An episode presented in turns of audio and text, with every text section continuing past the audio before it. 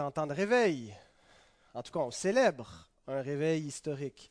Vous savez, euh, ce qu'ont en commun les grands réveils dans l'histoire de l'Église, les réveils authentiques, devrais-je dire, parce qu'il y a toutes sortes de mouvements de réveils religieux, mais euh, sont-ils tous des réveils qui sont authentiques, qui sont une œuvre de Dieu, qui aboutissent sur la conversion des, des hommes?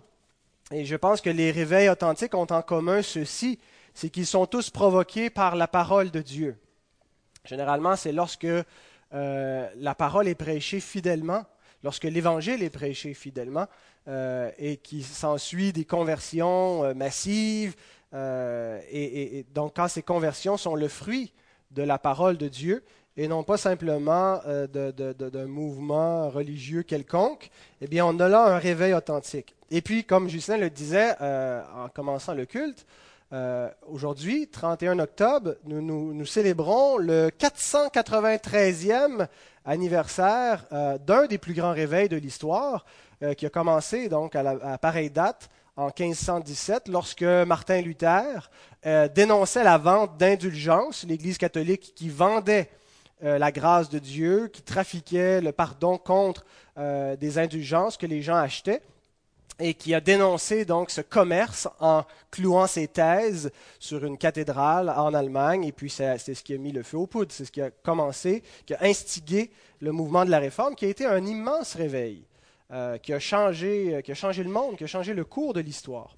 Et euh, aujourd'hui, nous sommes les héritiers de, cette compréhension euh, des Écritures qui a, été révisée à la Réforme. On a complètement révisé comment est-ce qu'on comprenait le, salut et la grâce de Dieu. On a prêché la justification par la foi seule, le salut par la grâce seule, ce qui était euh, une nouveauté à la fin du Moyen Âge d'enseigner une telle chose. Et ce qui est intéressant, c'est que on parle d'un réveil au XVIe siècle, alors qu'en réalité, tout l'Occident était christianisé. Hein, il n'y avait pas un pays d'Occident qui, ne, connaissait pas le christianisme. En fait, c'était la religion d'État partout. Alors, tout l'Empire, tout le, monde était christianisé, et pourtant les gens ne connaissaient pas Christ. Les gens ne connaissaient pas Dieu. Et ils ne connaissaient pas Dieu parce qu'ils ne connaissaient pas la parole de Dieu. On ne peut pas connaître Dieu sans connaître la parole de Dieu. Parce que la parole de Dieu, c'est celle qui nous révèle Dieu. Martin Luther dit qu'avant l'âge de 20 ans, il n'avait jamais vu une Bible de sa vie. C'était un christianisme qui était fondé sur la tradition, qui n'était pas fondé sur la révélation, qui n'était pas fondé sur la parole de Dieu. Et par conséquent, dans ce christianisme, c'est un christianisme sans Christ, sans Dieu, où les gens euh, ne connaissaient pas l'Éternel. Et un jour, un moine avait dit à, Luther, imagines-tu, Martin, ce qui arrivait si tout le monde, si tous les chrétiens devaient avoir une Bible, comment ça serait catastrophique? Et Luther lui avait répondu, si tout le monde pouvait lire la Bible, il y aurait plus de chrétiens. Avec raison, c'est effectivement ce qui est arrivé. J'aimerais qu'on s'imagine ce matin si nous n'avions pas la Bible. Imaginez que vous n'aviez plus la Bible que vous ne pouviez plus lire la parole de Dieu. Comment pourriez-vous connaître Dieu? Comment pourriez-vous grandir dans votre connaissance de votre Dieu? Comment pourriez-vous entretenir cette, communion avec lui sans sa parole? C'est absolument essentiel d'avoir la parole de Dieu pour connaître notre Dieu. Alors avant d'aller plus loin, nous allons nous arrêter et remercier le Seigneur pour sa parole et lui demander qu'il nous bénisse alors que nous allons prendre une portion de cette parole pour l'étudier ensemble. Seigneur, en ce jour, nous voulons t'exprimer notre reconnaissance pour ta parole, d'abord de ce que tu l'as révélé. Seigneur, tu n'étais pas tenu, tu n'étais pas obligé de parler aux hommes. Après la chute, Seigneur, tu aurais pu nous laisser dans les ténèbres, mais il t'a plu de te révéler.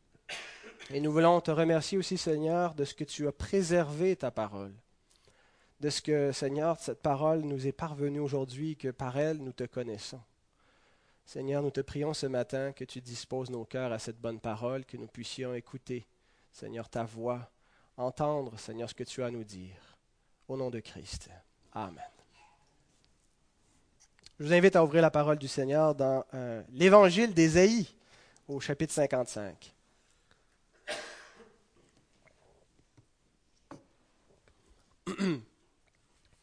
Allons lire. C'est une portion magnifique des Écritures. Je ne veux pas dire qu'il n'y a pas de portion qui n'est pas magnifique dans les Écritures, mais il y en a qui nous euh, inspirent plus que d'autres, n'est-ce pas? Ésaïe 55, les versets 6 à 13. Cherchez l'Éternel pendant qu'il se trouve. Invoquez-le tandis qu'il est prêt. Que le méchant abandonne sa voie et l'homme d'iniquité ses pensées. Qu'il retourne à l'Éternel qui aura pitié de lui, à notre Dieu qui ne se lasse pas de pardonner. Car mes pensées ne sont pas vos pensées, et vos voix ne sont pas mes voix, dit l'Éternel. Autant les cieux sont élevés au-dessus de la terre, autant pardon, autant mes voix sont élevées au-dessus de vos voix, et mes pensées au-dessus de vos pensées. Comme la pluie et la neige descendent des cieux, ils ne retournent pas sans avoir arrosé, fécondé la terre et fait germer les plantes, sans avoir donné de la semence au semeur et du pain à celui qui mange. Ainsi en est-il de ma parole qui sort de ma bouche. Elle ne retourne point à moi sans effet, sans avoir exécuté ma volonté et accompli mes desseins. Oui, vous sortirez avec joie, et vous serez conduits en paix. Les montagnes et les collines éclateront d'allégresse devant vous, et tous les arbres de la campagne battront des mains. Au lieu de l'épine s'élèvera le cyprès, au lieu de la, de la ronce croîtra le myrte, et ce sera pour l'Éternel une gloire, un monument perpétuel, impérissable. Nous allons voir deux points ce matin, le problème de l'homme et la solution de Dieu. Le problème de l'homme, en fait, on pourrait le mettre au pluriel, les problèmes, j'en ai souligné deux qui nous euh, sont présentés dans ce texte. D'abord, son intelligence est obscurcie. Nous lisons au verset 7, tu veux bien le mettre, Félix, que le méchant abandonne sa voie et l'homme d'iniquité ses pensées. Première question, l'homme devrait-il abandonner sa voix et ses pensées? Est-ce que on devrait dire ça à nos semblables, à aux gens que l'on côtoie, nos contemporains, d'abandonner leur voix, d'abandonner leur manière de penser? Eh bien, en posant cette question, ça en amène une autre. Est-ce que la pensée de l'homme, sa mentalité, ses valeurs, sa vision du monde, de lui-même, ses actions, est-ce que tout cela correspond au bien? Correspond à ce qui est bon ou à ce qui est mal? Et quand on pose cette deuxième question, ça en amène une troisième. Y a-t-il une telle chose qu'une norme qu'on appelle le bien? Qui détermine ce qui est bien et ce qui est mal et qui se situe au-dessus des hommes, qu'on appelle une norme transcendante, qui détermine ce qui est bien. Ben, si on prend n'importe quel sujet, le, mariage, la sexualité, la famille, est-ce qu'il y a une norme qui détermine les valeurs qui sont bonnes, qui sont absolues, qui sont la vérité, qui ne tiennent pas compte de la culture, de l'opinion d'un et chacun, mais qui sont la norme morale du bien, la norme absolue? Il y a des gens qui croient qu'une telle norme n'existe pas, que le, bien, le mal, ce ne sont que des, conventions sociales, mais que, ultimement, de manière absolue, ça n'existe pas. Alors, supposons avec ces gens qu'il n'y a pas cette norme, qu'il n'y a pas une norme absolue. les gens qui supposent ça, généralement, ce sont des athées, qui, euh, on dit, on les appelle aussi des matérialistes, euh, ce n'est pas dans le sens qu'ils vivent, qu'ils consomment euh, du matériel et des biens matériels, mais c'est qu'ils croient que l'existence a une origine matérielle. Euh, il n'y avait au commencement que de la matière et il n'y a pas un, Dieu, il n'y a pas une personne derrière tout le cosmos, il n'y a, pas de, valeur morale, il n'y a pas de personne morale, il n'y a que des objets inanimés, de la matière, qui s'est mis en action par hasard et puis qui a donné lieu au monde dans lequel on vit, l'existence, bon, le Big Bang et l'évolution, ça a engendré la vie, une vie complexe, mais euh, qui, n'origine pas d'une personne morale. qui originent de la matière. On les appelle des matérialistes. Alors, selon cette opinion, les actions sont ni bonnes ni mauvaises. En fait, elles peuvent ni être bonnes ni mauvaises, parce que dès qu'on dit qu'une action est bonne ou mauvaise, c'est qu'on la situe par rapport à une norme, par rapport à une norme morale absolue, puis on dit ça, c'est ce qui est bon, puis en dehors de ça, on est en dehors de la norme.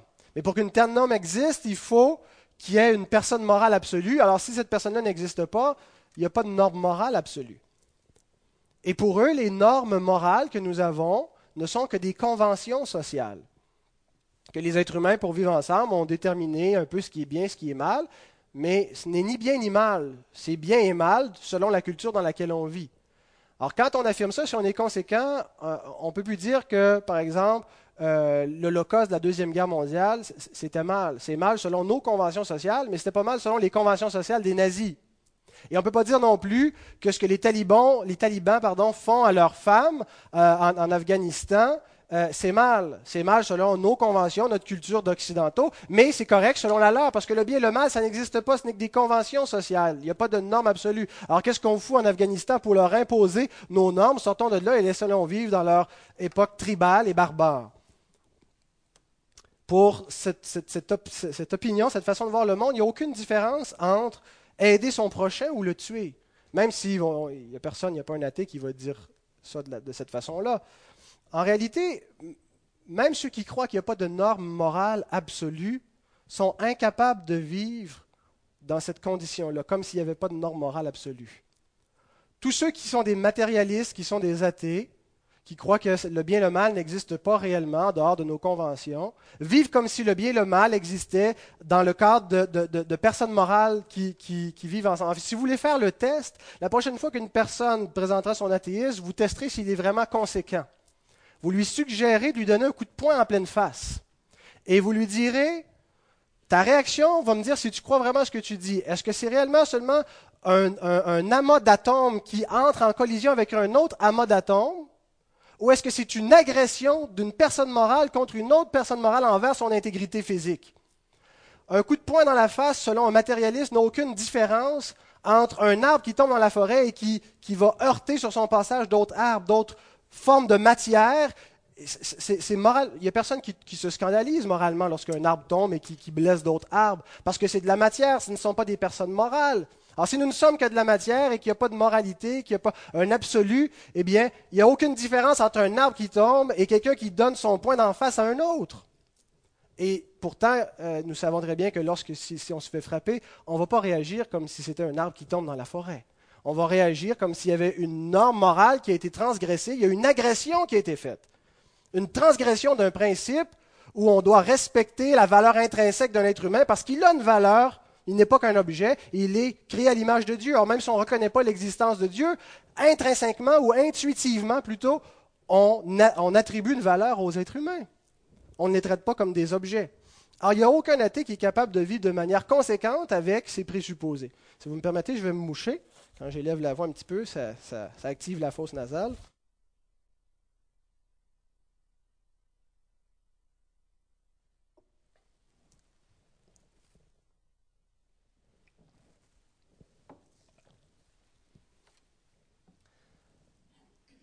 Maintenant que nous avons supposé que la norme transcendante n'existe pas, supposons qu'elle existe maintenant.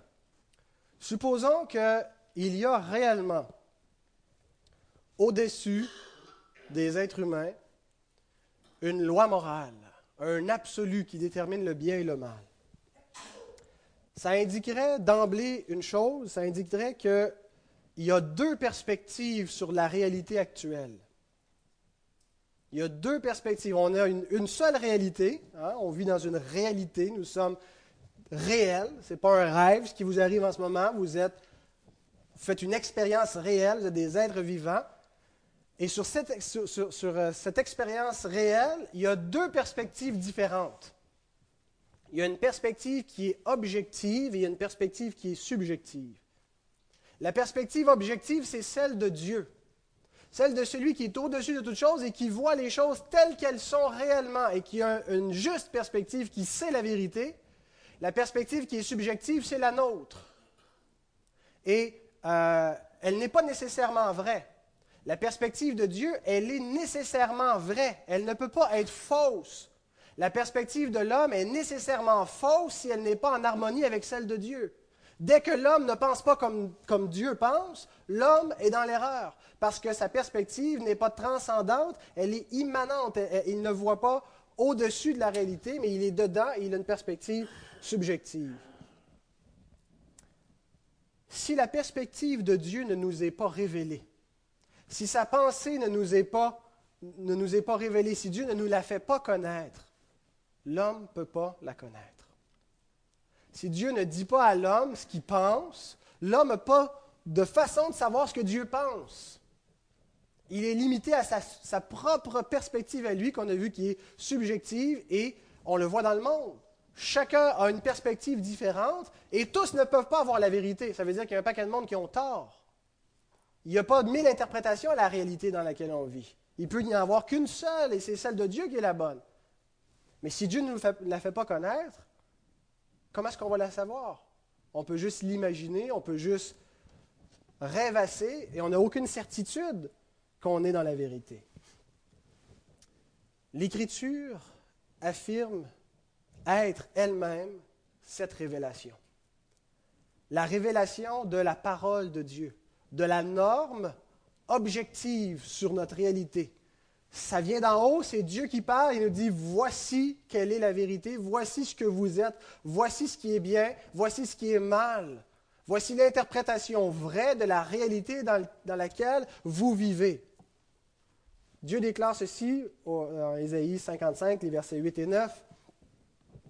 Car mes pensées ne sont pas vos pensées et vos voix ne sont pas mes voix, dit l'Éternel. Autant les cieux sont élevés au-dessus de la terre, autant mes voix sont élevées au-dessus de vos voix, et mes pensées au-dessus de vos pensées.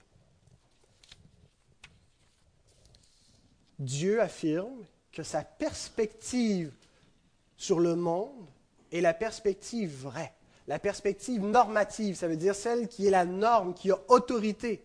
Et il dit celle de l'homme, elle était aussi éloignée de celle de Dieu que les, cieux sont éloignés de la terre, ou que la terre est éloignée des cieux. J'ai lu une belle pensée cette semaine d'un théologien, Arthur Pink. Il écrit ceci. Un Dieu saint qui a le péché profondément en horreur n'a pu être inventé par aucun des descendants d'Adam.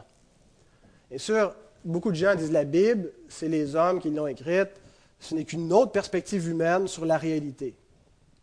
Et aucun chrétien qui, nie que les hommes ont écrit la Bible, n'est-ce pas? Par contre, ce que nous ajoutons, euh, c'est que les hommes l'ont écrite, mais elle leur a été révélée par Dieu. Dieu a inspiré leurs écrits. Et ce qui est intéressant lorsqu'on regarde la Bible, c'est que la Bible condamne ses propres auteurs. Ce qui, est, assez remarquable et assez unique. dans, la littérature religieuse, en dehors des Écritures, on va retrouver une forme d'élitisme. Il y a ceux qui font partie du clan en question, qui sont l'élite, et il y a les infidèles qui sont en dehors. Mais l'Écriture met tout le monde parmi les infidèles, incluant ses propres auteurs qui, les met dans le camp de ceux qui sont corrompus et elle nous rapporte leurs fautes. La Bible ne met pas en évidence des hommes pour dire suivez leur exemple, elle nous met en évidence des hommes, montrer regardez leurs péchés et voyez comment tous les hommes ont besoin de la grâce de Dieu. Moïse, qui n'a pas pu entrer en terre promise, David, qui est un meurtrier, un adultère, et nommez-les tous, sont tous des hommes imparfaits. La Bible condamne ses propres auteurs, et de sorte que Arthur Pink regarde ça et dit il n'y a aucun des descendants d'Adam, aucun pécheur qui aurait imaginé une telle chose qu'un Dieu qui est une menace pour lui-même. Dieu s'est révélé par ses pécheurs et, s'est révélé de manière absolue, même à exclure les propres auteurs de la Bible comme étant euh, eux-mêmes, comme nécessitant une conversion dans leur pensée.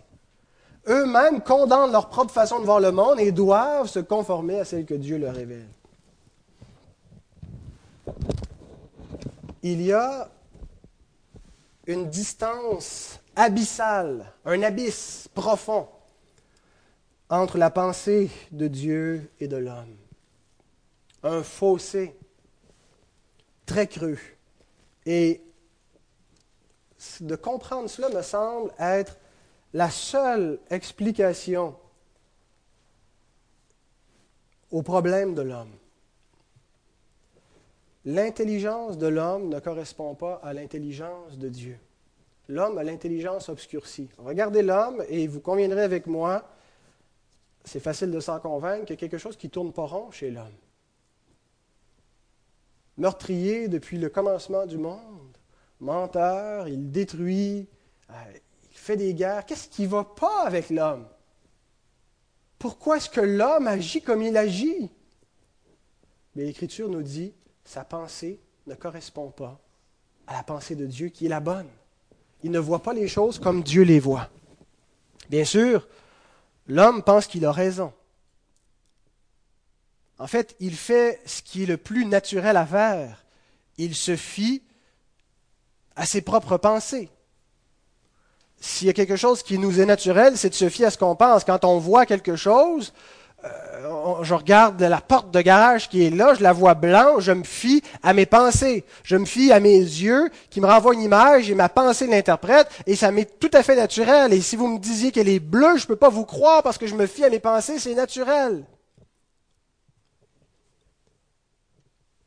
Le problème, c'est que l'homme est un daltonien qui vit dans un monde de daltoniens. Quelles couleurs sont les murs? Est-ce que tout le monde les voit un genre de, pêche orangé? Je ne suis pas tout seul à les voir comme ça. Vous les voyez tous de la même couleur que moi, n'est-ce pas? Et nous nous fions tous à la fiabilité de nos yeux pour interpréter la réalité objective de la couleur des murs. Et nous, avons tous, nous arrivons tous à la même conclusion que les murs sont de cette couleur-là. Mais si nous étions tous daltoniens, comment pourrions-nous savoir que ce que nous percevons avec nos yeux ne correspond pas à la réalité des murs. Comment le saurions-nous? Qui nous le dirait?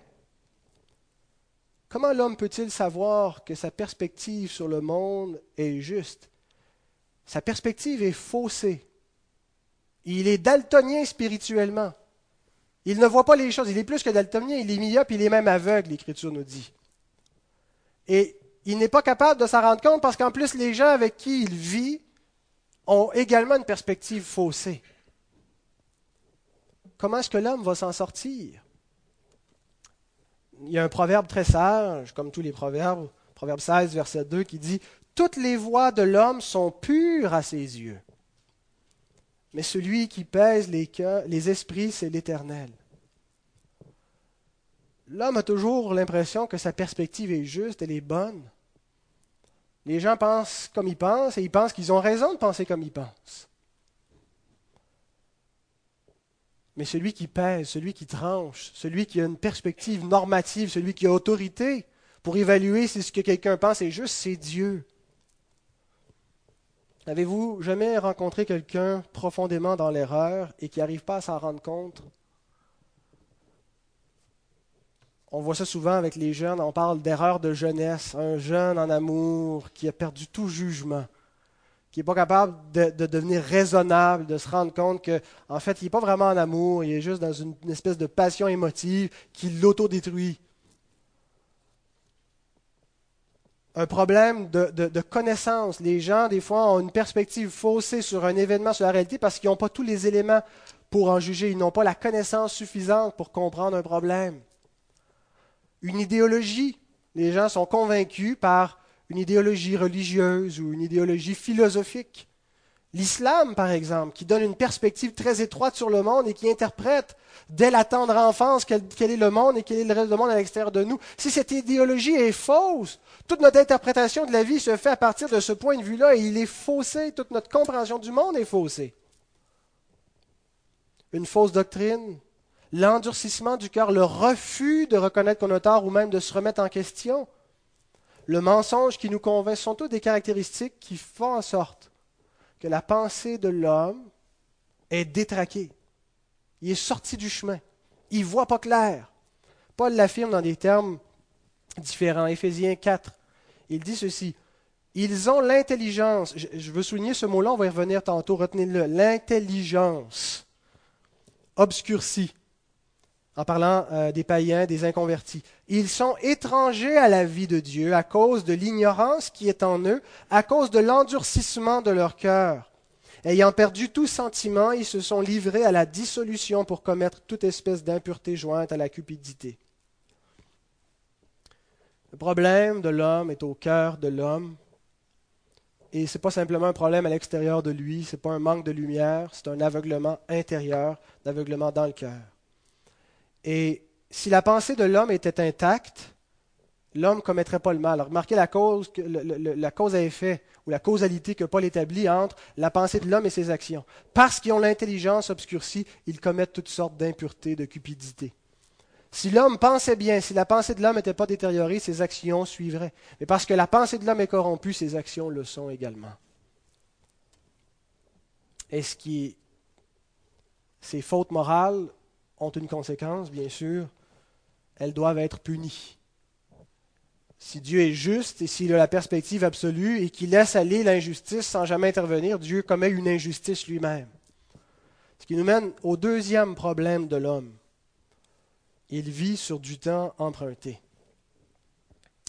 Il y a des gardiens parfois qui disent ça de certains détenus, des détenus qu'on met dans les ailes de protection euh, pour les protéger des autres détenus. Ils disent ce gars-là vit sur du temps emprunté.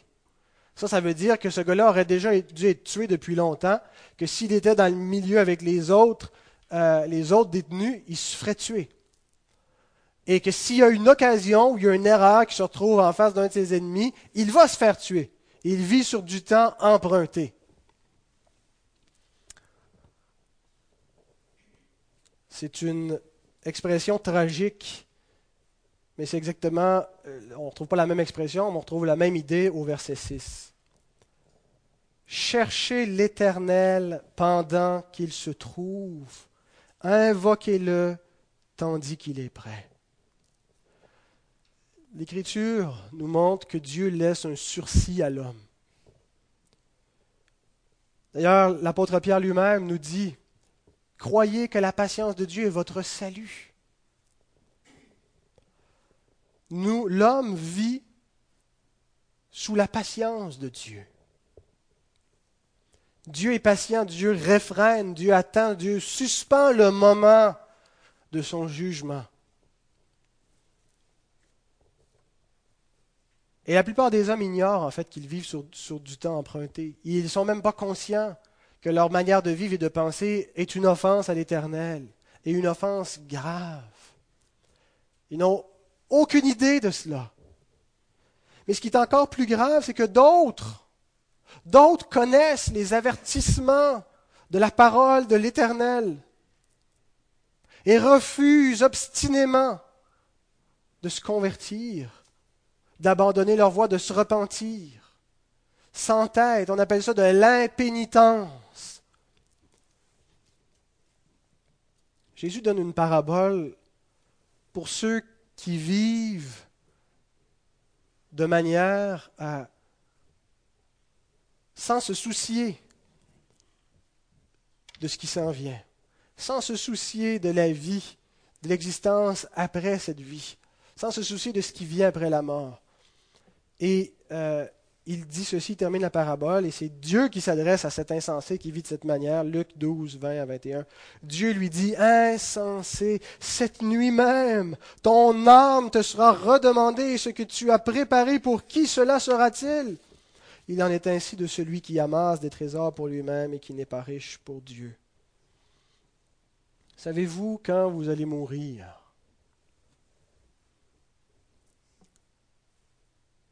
On ne sait pas quand on va mourir, n'est-ce pas?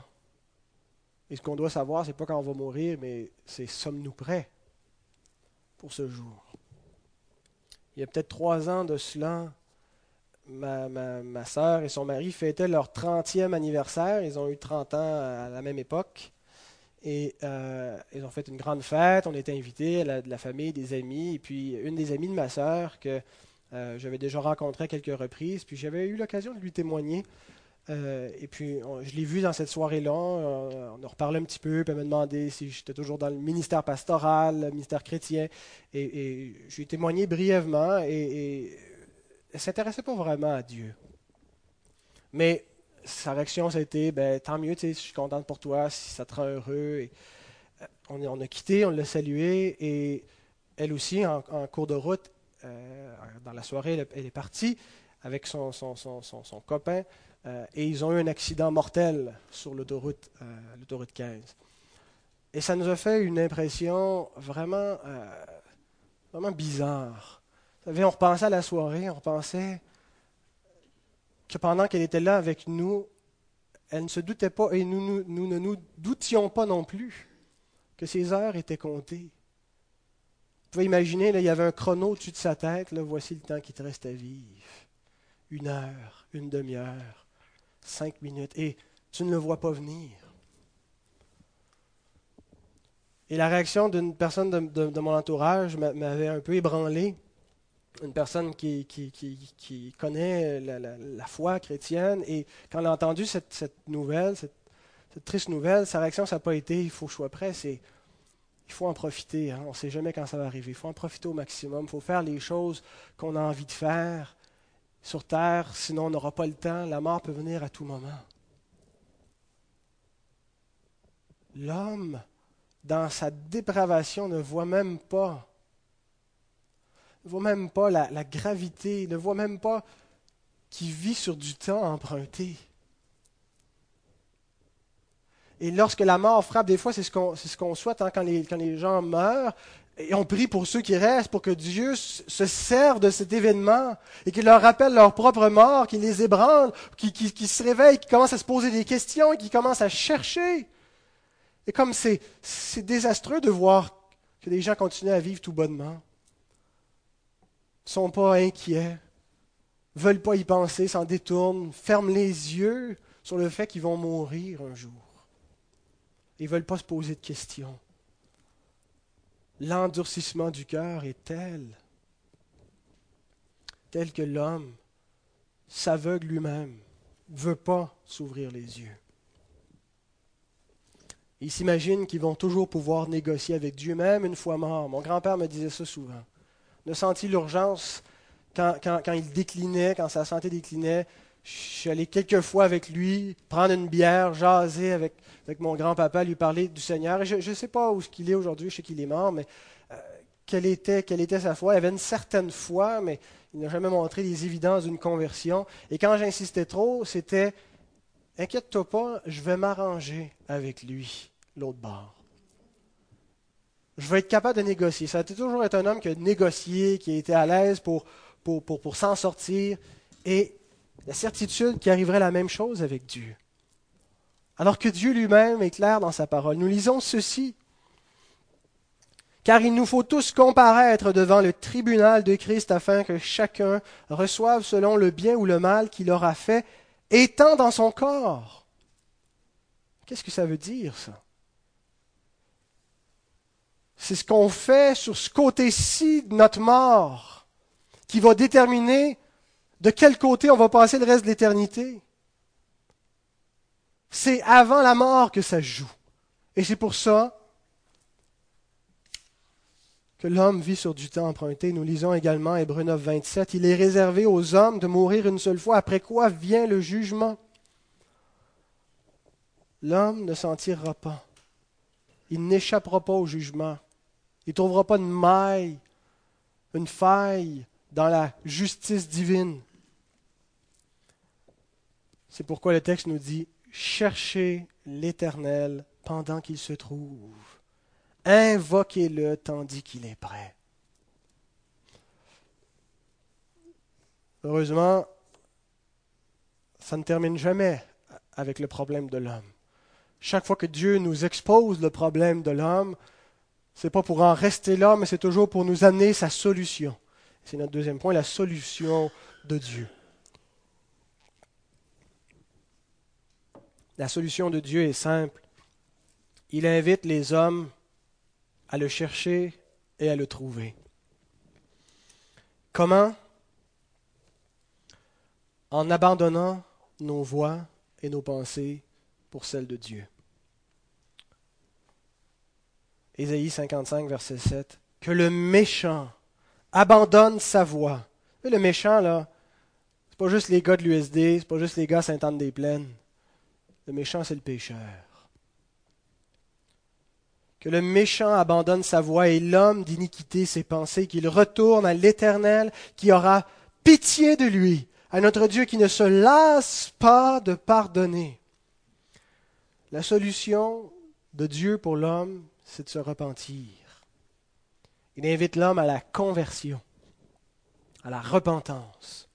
et la repentance, c'est d'abandonner nos voix, nos pensées pour celles de Dieu. Tantôt, on a lu, si tu veux mettre la prochaine, euh, Félix, dans Éphésiens 5, 18, Paul dit Ils ont l'intelligence obscurcie. Le mot intelligence, c'est le mot dianoia. C'est un beau mot, hein?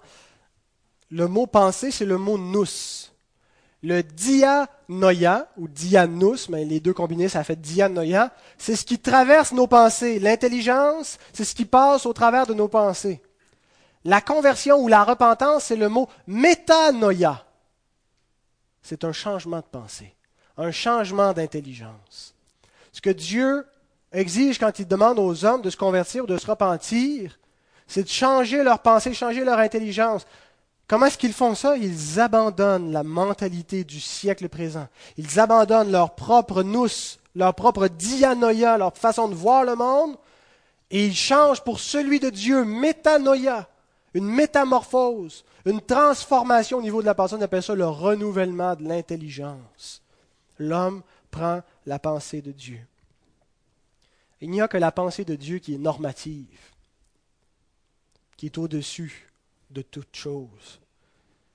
Et c'est ce que Dieu veut dire quand il prend cette image des cieux et de la terre. Ésaïe 55, 9. Autant les cieux sont élevés au-dessus de la terre, autant mes voix sont élevées au-dessus de vos voix et mes pensées au-dessus de vos pensées. Maintenant, si l'homme doit prendre la pensée de Dieu, remplacer sa pensée par celle de Dieu, où va-t-il trouver la pensée de Dieu? Comment est-ce qu'il peut savoir ce que Dieu pense? S'il doit penser comme Dieu Et c'est pour ça que l'homme a impérativement besoin d'une révélation. Sans la révélation, c'est impossible pour l'homme de connaître la pensée de Dieu. Si Dieu ne nous la fait pas connaître. Et le reste du texte nous affirme avec une belle image cette doctrine de la révélation. Dieu révèle sa pensée à l'homme. Ésaïe 55, 10 et 11.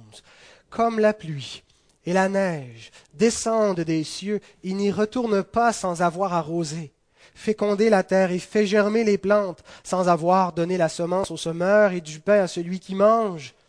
Ainsi en est-il de ma parole qui sort de ma bouche. Elle ne retourne point à moi sans effet, sans avoir exécuté ma volonté et accompli mes desseins. La parole de Dieu accomplit le salut de Dieu une extraordinaire image, la pluie et la neige. Hier, on s'en revenait de la chute de la fête de Philémon, et sur la, la 148, il y avait une tempête de neige. Ah, c'était plutôt une tempête de slot, c'était de la pluie-neige. C'est magnifique hein, lorsque les premières neiges viennent. La pluie et la neige sont absolument essentielles. L'hiver, même si on trouve ça difficile pour notre climat, c'est absolument essentiel parce que ça régénère complètement toute la nature. Hein, tout, se gèle, la neige vient, recouvre tout ça, tout tombe dans une mode de, un cycle de, lenteur, toute la, sève des arbres est, congelée, et la vie se renouvelle après ça. La neige fond avec tous les nutriments, il va nourrir toute la création. C'est ce que fait la pluie aussi durant la saison euh, de l'été.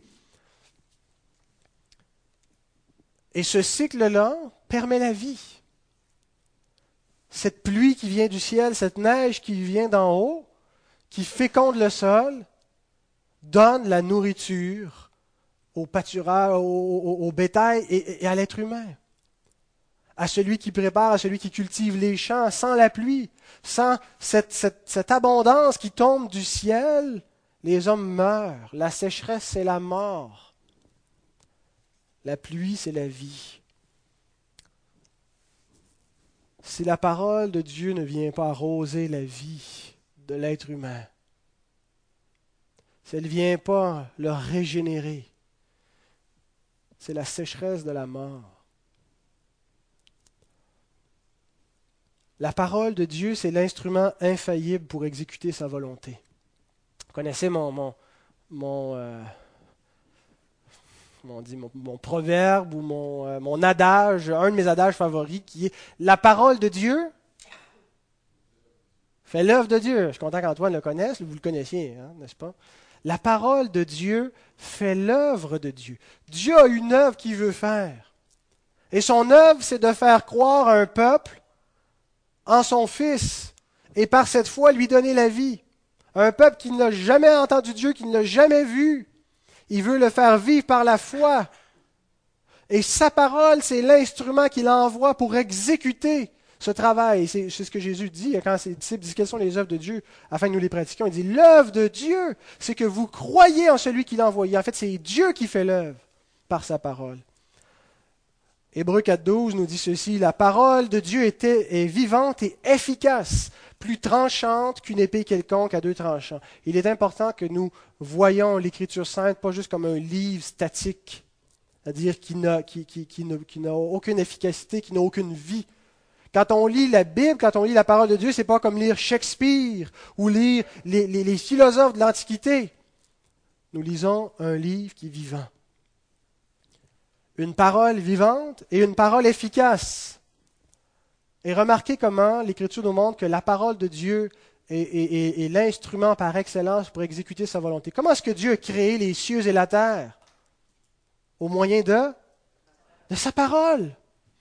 Parce que c'est une parole efficace. Dieu a commandé à des choses qui n'étaient pas là, qui n'existaient pas. Il les a appelées comme si elles existaient, et par l'efficacité et la puissance de sa parole, elles sont venues à existence. Dieu dit que la lumière soit, et la lumière fut. Dieu crée par le pouvoir de sa parole. Sa parole s'est faite chair, elle s'est incarnée. Sa parole, celle qui révèle Dieu, qui le fait connaître, est venue dans le monde. Qu'est-ce qu'elle a exécuté, cette parole? Elle a exécuté le salut en faveur des hommes une parole efficace, une parole vivante. Sa parole écrite, qui est une révélation tout aussi exacte de lui-même, qui est sortie directement de lui. Théopneustos, elle a été soufflée de Dieu. C'est cette parole-là qui appelle les hommes et qui les, qui les ressuscite des morts. Quand Jésus dit déjà, les morts entendent la voix de Dieu et ressuscitent. Il parle de ceux qui sont morts spirituellement. Et ça correspond à l'enseignement des apôtres, lorsqu'ils affirment que nous avons été régénérés par la parole de Dieu. Cette parole qui nous a fait naître de nouveau et qui est la seule qui peut édifier nos âmes, qui peut nous faire nous construire. Édifier, ça ne veut pas juste dire avoir un, bon feeling, un, sentiment de bien-être dans, dans une circonstance. Être édifié, ça veut dire être construit dans notre compréhension de Dieu. Et comment est-ce qu'on est construit dans notre compréhension de Dieu? Par notre maturité dans la parole de Dieu. Ainsi en est-il de ma parole qui sort de ma bouche, elle ne retourne point à moi sans effet, sans avoir exécuté ma volonté et accompli mes desseins. Ce que Dieu veut, il le fait arriver au moyen de sa parole. C'est fort intéressant, parce que le texte nous dit ce que Dieu veut. Il veut que les hommes se convertissent. Il veut que les hommes se repentent de leur mauvaise voie et se tournent vers les siennes, qu'ils abandonnent leur façon de voir le monde, leur pensée, leur orgueil, pour se soumettre à la vision de Dieu. Et Dieu dit, c'est ma parole qui fait arriver cela. C'est ma parole qui fait en sorte que les hommes se convertissent de la sorte.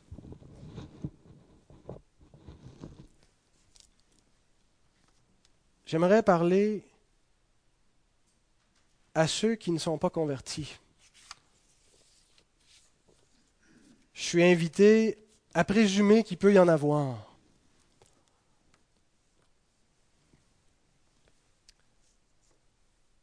Des fois, on peut penser en apparence être un chrétien, un enfant de Dieu, mais la Bible nous dit que c'est vraiment au-delà de quelque chose, des apparences, c'est au-delà d'une pratique, c'est au-delà d'une foi superficielle.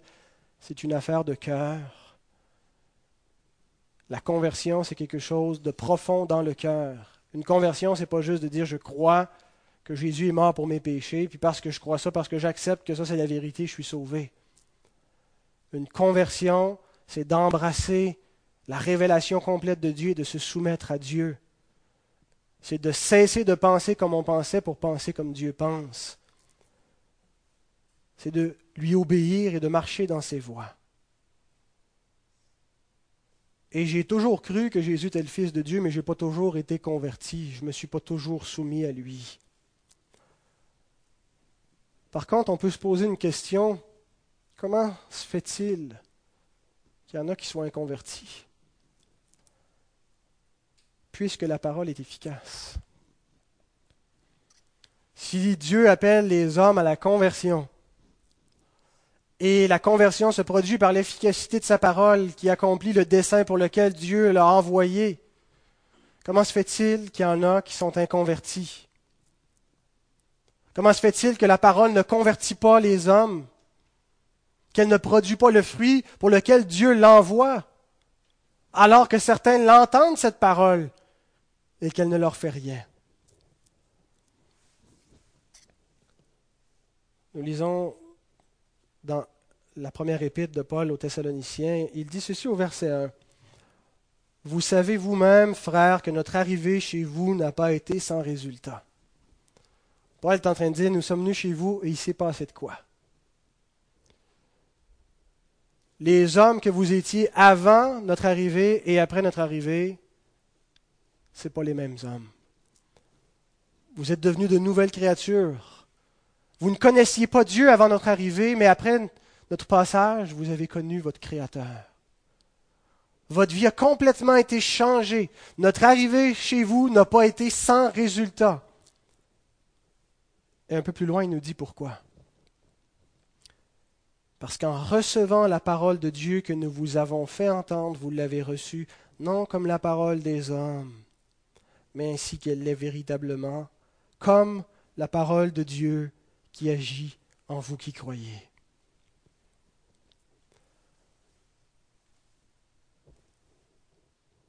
Avez-vous reçu la parole de Dieu dans la foi Dans la foi et dans la soumission?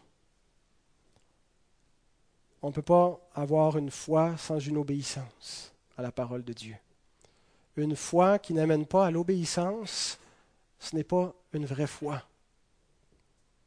C'est une acceptation intellectuelle, c'est euh, un assentiment que l'on donne, mais ce n'est pas la foi.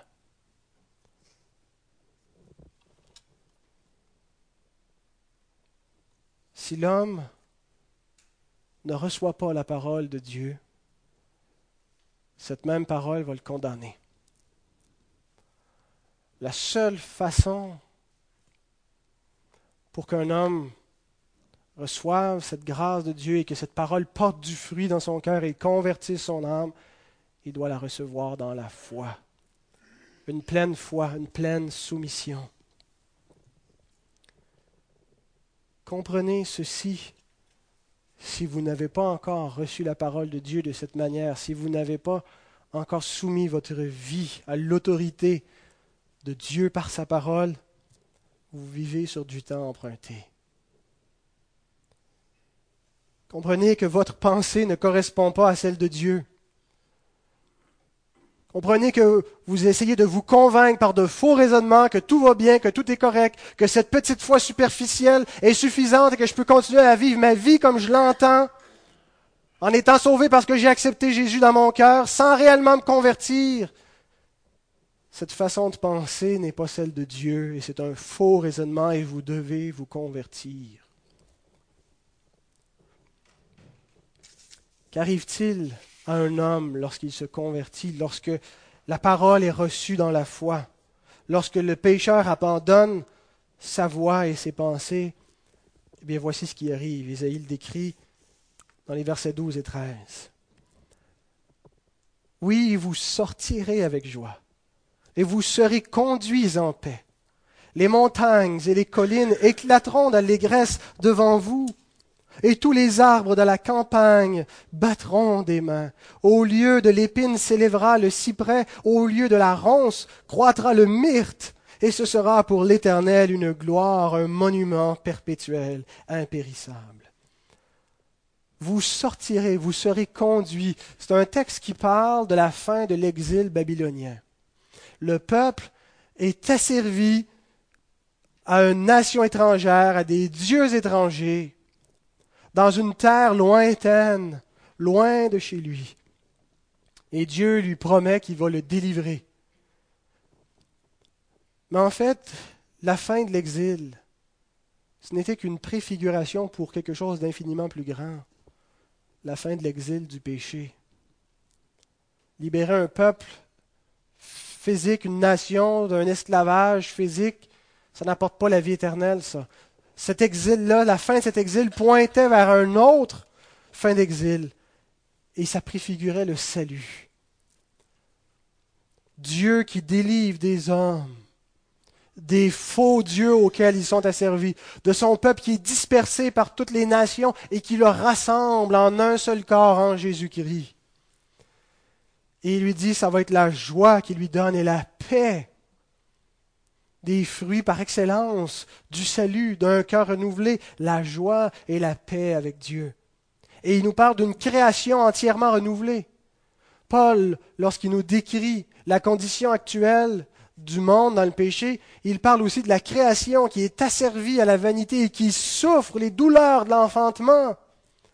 Et le salut que Dieu annonce a des implications même pour la création qui va être affranchie, qui va être complètement renouvelée. L'épine et la ronce qui est remplacée, qui est le renversement de la malédiction qui a été donnée à la chute. Vous lirez dans Genèse, chapitre 3, versets 17 à 18, quand Dieu maudit l'homme et maudit le sol. Il dit, le sol va te produire des ronces et des épines. Mais dans le salut, Dieu renverse la malédiction.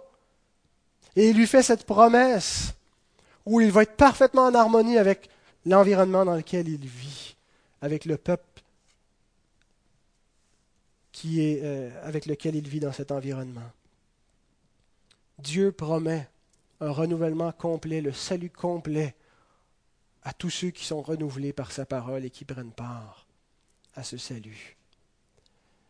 Après une grande victoire, ce qu'on faisait souvent, on établissait un monument on élevait un monument pour le roi qui avait remporté cette victoire. Eh bien, Dieu dit ceci, que cette création renouvelée et ceux qui la composent et qui y vivent avec lui seront un monument perpétuel et impérissable pour sa propre gloire.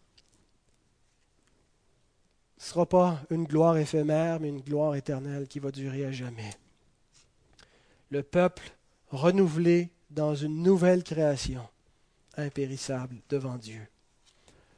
Deux chapitres plus tôt, l'auteur nous a révélé comment Dieu ferait une telle chose. Sur quelle base est-ce que Dieu se ferait un peuple saint, un peuple renouvelé, un peuple délivré? Nous lisons ceci, je termine avec cette dernière citation, Ésaïe 53, 10 à 12. Il a plu à l'Éternel de le briser par la souffrance, le serviteur souffrant.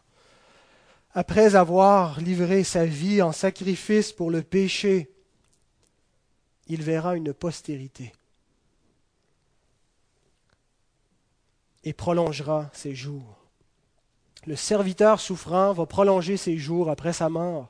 Et il va avoir une postérité, il va avoir un peuple, il va rassasier ses regards et l'œuvre de l'Éternel prospérera entre ses mains. À cause du travail de son âme, il rassasiera ses regards. Par sa connaissance, mon serviteur juste justifiera beaucoup d'hommes, et il se chargera de leurs iniquités. C'est pourquoi je lui donnerai sa part avec les grands.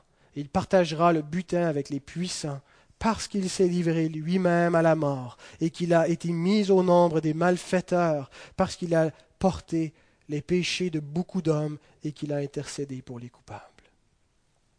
Amen.